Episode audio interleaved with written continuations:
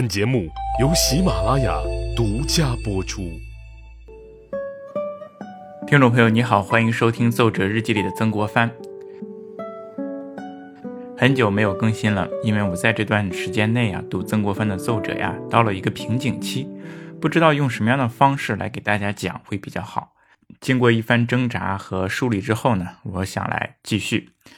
那先给大家说明一下，我所讲的内容呢。嗯，肯定有很多的错误和缺陷，希望大家呢抱着批评的态度来看，我们来一起来探讨曾国藩以及曾国藩所处的那段历史。那我们上一次说到呀，皇帝和曾国藩之间呢发生了一些小小的不愉快，但是皇帝啊毕竟还是为曾国藩所取得的战绩啊而高兴的，其实还是信任他和依赖他的。这不，皇帝很快呢就给曾国藩布置了新任务。皇帝说呀。现在湖北省大局已定，应该立即分路进剿，由九江、安庆直抵金陵，扫清江面。如何分兵前进？如何留兵防守？着杨沛、曾国藩、塔奇布妥筹商定，即行具奏。我们看皇帝啊，他其实是非常着急的。太平军战乱以来，岳飞已经叨扰了多年，皇帝呢恨不得一下子就能解决这个问题。因此啊，只要一有机会，皇帝就想把在金陵的洪秀全给抓出来，凌迟处死。所以啊，必定让曾国藩他们赶紧沿江东下，直捣金陵。不过，从武昌到南京啊，延绵几千里，怎么进军，攻占哪些城市，如何保障补给线，曾国藩呢都得筹划好。那经过一番商议之后呢，他写下了一封奏折，叫“统筹三路进兵者”，决定分三路进兵。进军南京，行军打仗啊，得讲究策略，不是一帮人一窝蜂的往一个地方赶，得有步骤，有策应的协同进军。这样呢，既可以避免全部都落入敌人的包围圈，又可以防止敌人的冲撞，还要保证好军队的补给。于是啊，曾国藩兵分三路，中路呢就由曾国藩自己亲率水师沿江东下，然后让杨再福、彭玉麟率先打头阵。南路由悍将塔奇布率领湘军陆军在长江南岸行进，进攻兴国、大冶，为南路策应；北路呢，由固原提督桂明等率领各营的兵勇进剿齐州、广济等处。三路啊，分头进军，以中路水师为轴，南路为重。中路和南路呢，将在田家镇一带会师，一起进攻太平军的要塞，然后合力进剿九江，再图安庆。这就是曾国藩的计划，让他想不到的是什么呢？这一场进军呢，异常的顺利，出乎意料的顺利，那是凯歌齐奏，胜报频发。尤其是南路，在塔奇布和罗泽南的率领下，这路的湘军那简直是势如破竹，克大业，占兴国，攻齐州。这一路上呢，曾国藩写下了不少报告胜仗的奏折。这些奏折呢，写的有细节、有画面，栩栩如生地再现了战斗的场面。那我们这一期呢，就来说说几封奏折，来看一看曾国藩是怎么样写胜报的。那也通过这些奏折呢，来看一看当时的湘军的战斗细节，那时候的战场到底是一种什么样的情况。我们的重点呢，就来说一说田家镇的争夺战。十一月份的时候啊，曾国藩写下了两份奏折，一封叫。陆军踏破半壁山贼营，水师获大胜者。另一篇呢，叫奏报陆军夺半壁山，啄断铁索，水师绕出前贼者。那这两封奏折就详细的描绘了田家镇战斗的场面，写的呢非常的好，像小说一样。那么在说之前呢，我们先来说一说这场战争的背景啊。此时曾国藩的目标呢，他是从武汉到九江。那在这段长江当中，中间的田家镇就至关重要，是战略的必争要地。如果有条件呢，大家看一看地图，搜一搜田家镇这个位置，你就可以看出田家镇附近的长江两岸是山峦起伏，地势险要。曾国藩他就曾经说过，之前湖北局势一败涂地，就是因为失去了田家镇，导致兴国、大业、武昌先后丢失。那如今呢，他们已经拿回了武昌。兴国和大业，可是啊，不拔掉田家镇这块钉子，那么之前所做的努力都有可能白费。而且呢，只有拿下了田家镇，才可以巩固前面的战果，还可以为接下来的进军打下基础。因此田家镇这块地方是势在必夺。正因为如此啊，太平军也肯定是厚集兵力，重点防守田家镇之战，必定是一场恶战。那好，我们接下来呢，就从曾国藩的奏折当中来看一看当时的战斗场面是怎么样的。他说呀，逆党全力占据田家镇，沿着附近的长江两岸建立起土城，安设炮位，江面上呢还横设着铁索，阻拦湘军的水师。田家镇是位于长江的北岸，而与之相对的南岸有半壁山和富池口两个据点，也都是重兵把守的。这两个据点呢，和田家镇互为犄角，战略位置呢也同样重要。在这两岸三地之间，太平军用舟楫往来，互为联络。欲攻田家镇，就需要首先攻下半壁山和富池口，所以长江南岸是战斗第一阶段的重点。曾国藩已经布置好了，他派塔奇布率军由兴国出发进攻富池口，而罗泽南呢，则由大野出发进攻半壁山。我们首先来看一下罗泽南的战斗情况啊。罗泽南呢，他也是一名骁将啊，非常勇猛。他的战斗部署是这样的：自己呢率领了九千人的乡勇，再加上彭三元另外一位湘军将领也率领了九千人的保勇。其中他们分七队为前敌先锋，后三队在中间护送着击中军需。另外呢，另外一名湘军将领叫李旭兵。再率着湘军九百人，其中三成在中间护送击中军需，另外七成断后，以防敌人从后包抄。我们看罗泽南安排的呢是明明白白的。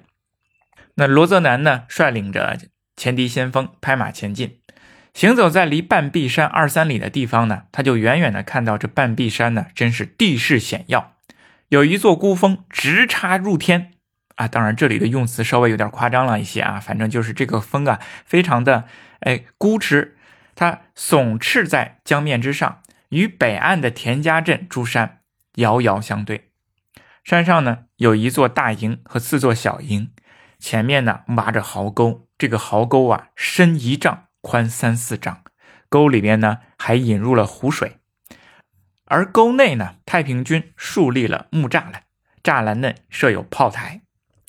壕沟外面则密密麻麻摆好了各种各样的铁钉、竹签和木桩。我们看这个工事啊，设置了重重的障碍，可见其牢固。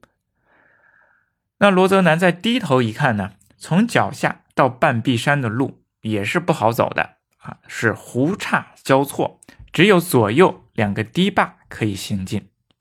罗泽南呢，本来想扎下营来等待吕旭兵的部队。可结果呢？突然看到大江对岸呢，突然间又来了几千人渡江，并且呢，在周围的民房之中，也不知道怎么着，突然间冒出了几千人的敌军，加起来呢，一共有一万多人。原来太平军呢，早就在这里埋伏好了，就等待着罗泽南。那罗泽南严阵以待，他率领的乡勇在右堤，而彭三元率领的保勇呢，在左堤。太平军呢，站着人数很多，率先就发起了进攻。左侧的保勇率先接战，可是呢，由于事发突然，也可能有人胆怯，瞬间呢，就有几个人被杀。保勇这边呢，就有败退的迹象了。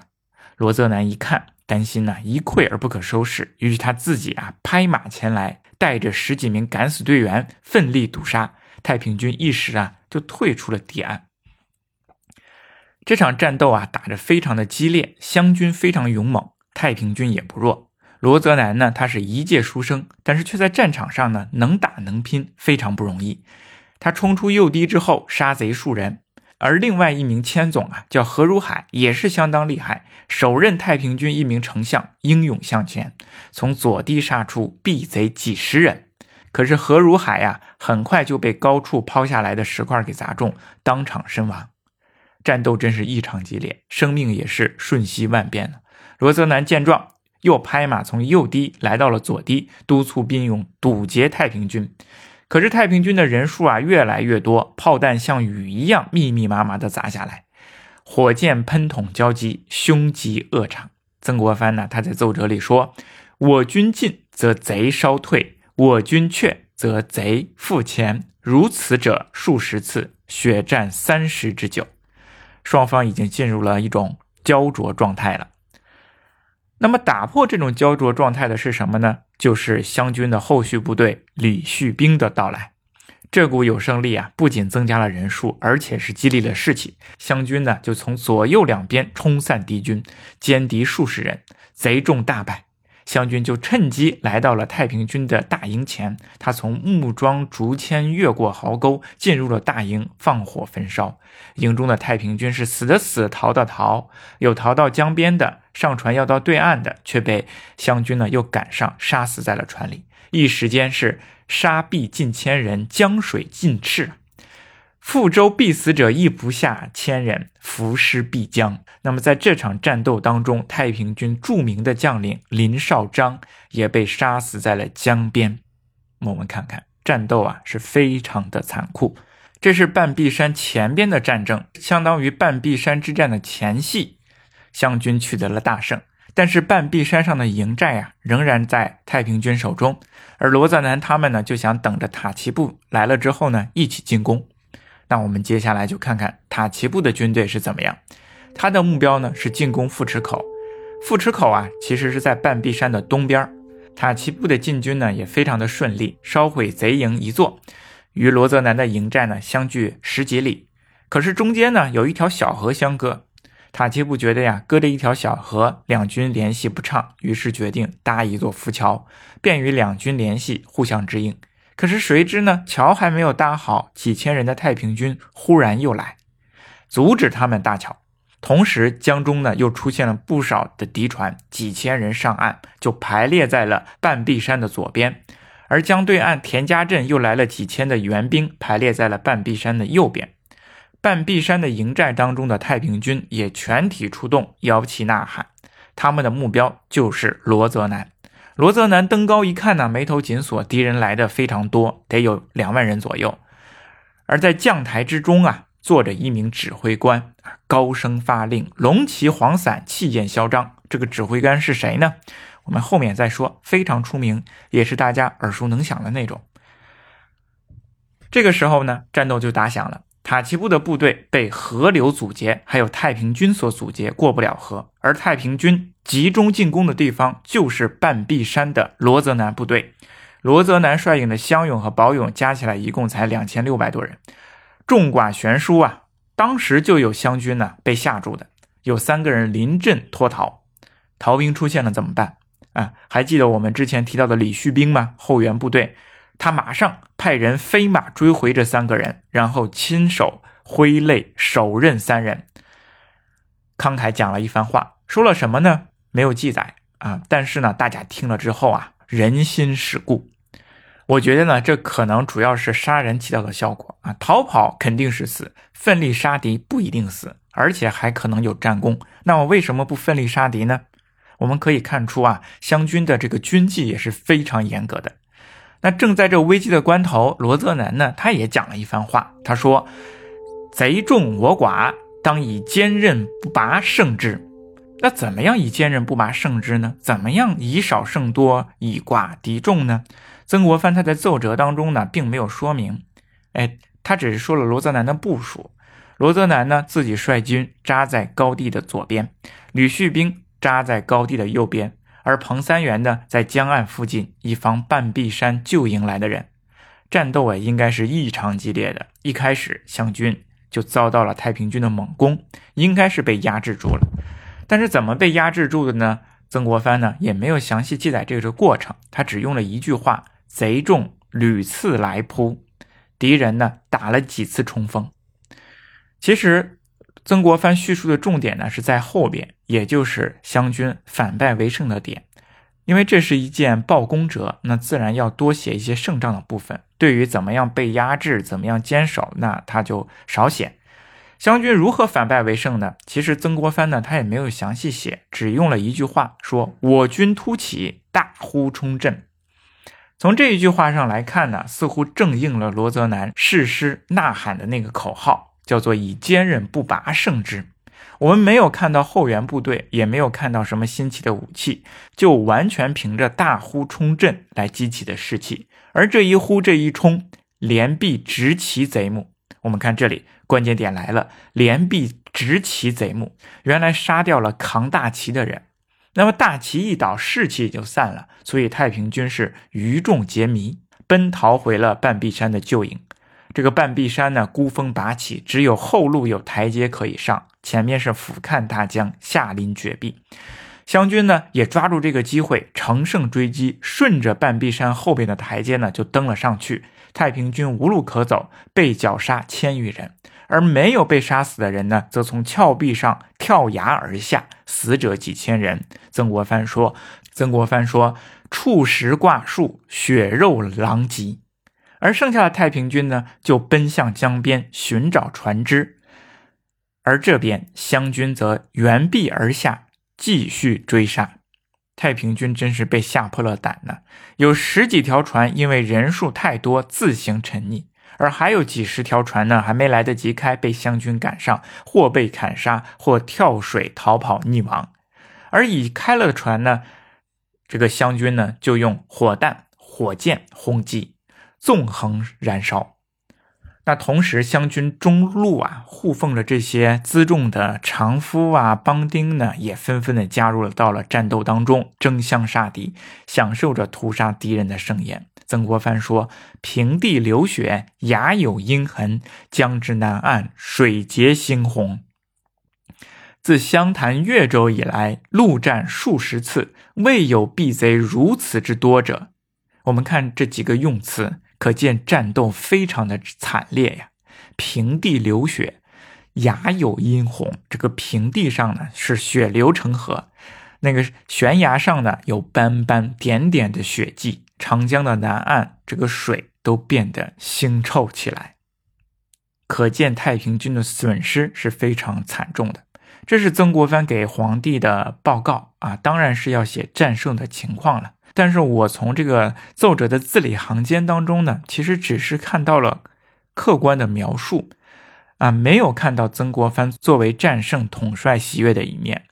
战斗使得血流成河，那作为像曾国藩这样一个心怀苍生的人，我想他即使取得了胜利，而且是前所未有的胜利，也没有什么可高兴的。那我看奏折看到这里呢，感觉有一个非常奇怪的现象。太平军的人数众多，或被湘军杀死，或被湘军赶到走投无路，跳崖投江，却没有一个投降的。可见呢，双方的仇恨之大，同为同胞，相煎何急呀！经过这场战斗呢，长江南岸的敌人基本上被清理完了。之前我们提到过啊，罗泽南在太平军当中呢，看到了一个龙旗黄伞下坐着一名指挥官，一名将领。那这个人是谁呢？他就是太平军的名将燕王秦日刚。这是个能打能拼的将军。他当时看到湘军人数少啊，有点轻敌，本来想用义军拖住塔奇布的军队，另外一支先歼灭罗泽南的部队。可是没想到罗泽南真的是如此坚韧不拔，如此能打，计划落空，是屡战屡败。这样呢，江南都被湘军呢给占领了。他们爬上半壁山的悬崖，拔掉了几条铁索，以便水军能够通过。可是啊，田家站的工事啊，仍然是非常的坚固。江上的铁索呢，还有很多，敌人还是非常的顽固的。那接下来，湘军该用什么样的办法处理好这个江上的铁索呢？我们下一期再说。